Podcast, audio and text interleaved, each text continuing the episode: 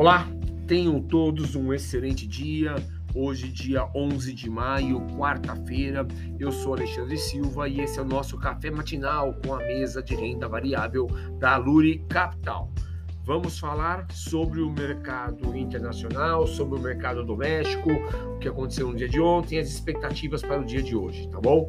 Ontem o S&P fechou em mais 0,25, Nasdaq com mais 0,98, Dow Jones com menos 0,26%.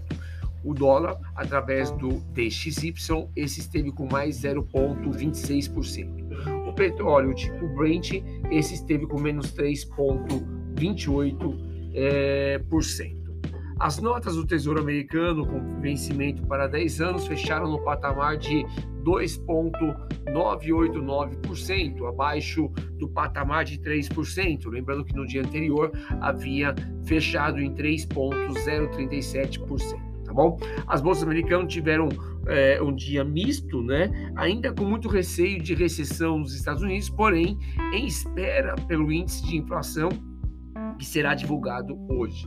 Isso porque Jerome Powell vem defendendo já há algum tempo que o pico de inflação deve ocorrer agora em maio. Tá bom? Então, muita atenção com esse indicador. A gente vai falar um pouquinho mais sobre ele daqui a pouco.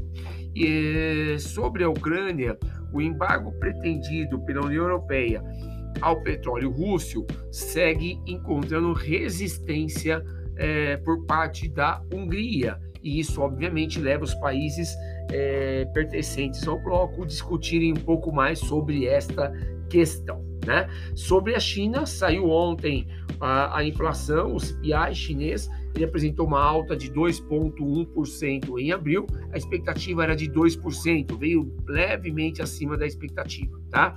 Já o PPI, que são os preços ao consumidor, teve alta anual de 8%, também acima das expectativas, que indicavam uh, uma alta de 7,8%. Tá bom? É, neste momento, Mercado Futuro, S&P trabalha com mais 1.40, Nasdaq com mais 1.69, SXXP 600 com mais 1.44. Petróleo tipo Brent em alta de 4.75%, tá bom? No radar, obviamente, a gente tem que ter muita atenção com essa questão da inflação americana e com esse índice de inflação ao consumidor que sai hoje, né? Porque, obviamente, quanto mais inflação, mais necessidade de juros e, consequentemente, aumenta a possibilidade de haver é, uma recessão é, futura no mercado americano. Então, esse índice hoje é bem importante para o mercado entender se realmente está arrefecendo ou não os preços lá no mercado americano. Então, bastante atenção em relação a isso. Aqui no nosso mercado doméstico, o Ibob ontem fechou em leve baixa de menos 0,14%, batendo a 103.109 pontos. A Bolsa Brasileira também fechou em leve baixa seguindo o mercado externo, né? E os investidores também apresentaram-se em compasso de espera com o índice de inflação que também sai hoje no Brasil, agora às 9 horas, tá bom? Destaque positivo para o setor de fintechs. Bid ontem teve uma alta de 9,14% e varejo Pets 3 teve alta de 7,29%.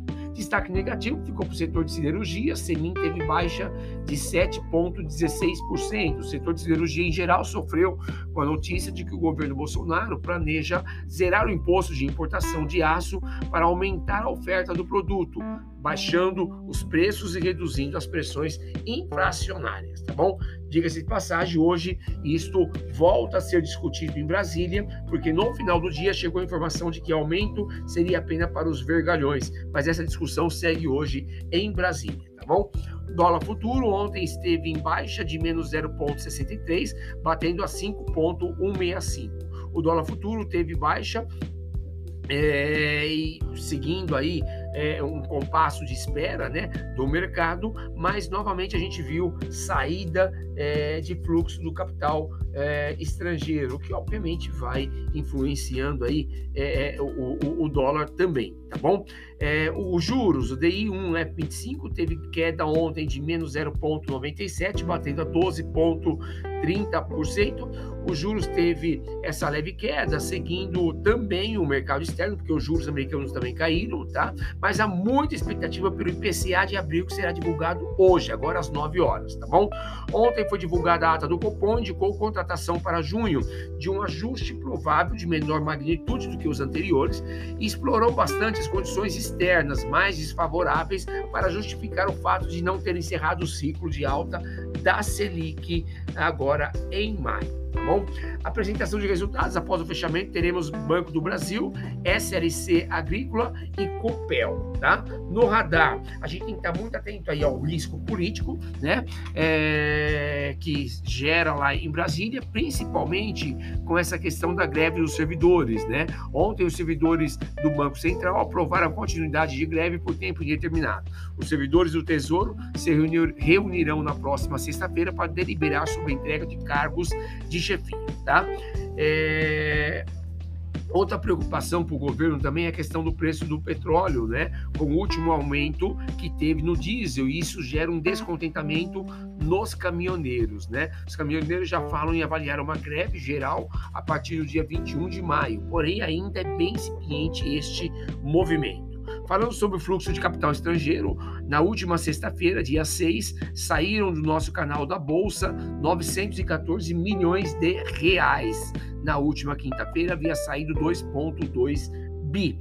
É, no acumulado do mês de maio já saiu 8,7. Lembrando que abril havia saído 7,6. Então a gente percebe que nesse, nessa primeira semana de maio já saiu mais é, capital estrangeiro da bolsa do que saiu em todo mês de abril, né? Então a gente tem é, a percepção bem clara de que isso está influenciando fortemente o preço do dólar e também o desenvolvimento da nossa bolsa. Indicadores importantes para o dia de hoje: tem o IPCA Brasil agora às 9 horas, a gente tem o IPC é, também inflação americana referente a abril às 9h30, tá? Muita atenção nesses dois índices, porque vai trazer o norte tanto para taxa de juros Brasil como a taxa de juros lá nos Estados Unidos, tá? Bastante atenção com esses dois índices, são muito importantes. A gente tem ainda o estoque de petróleo bruto às 11h30 e temos o fluxo cambial estrangeiro às 12 horas aqui no Brasil tá bom? Então essas são as principais informações que devem nortear o teu dia.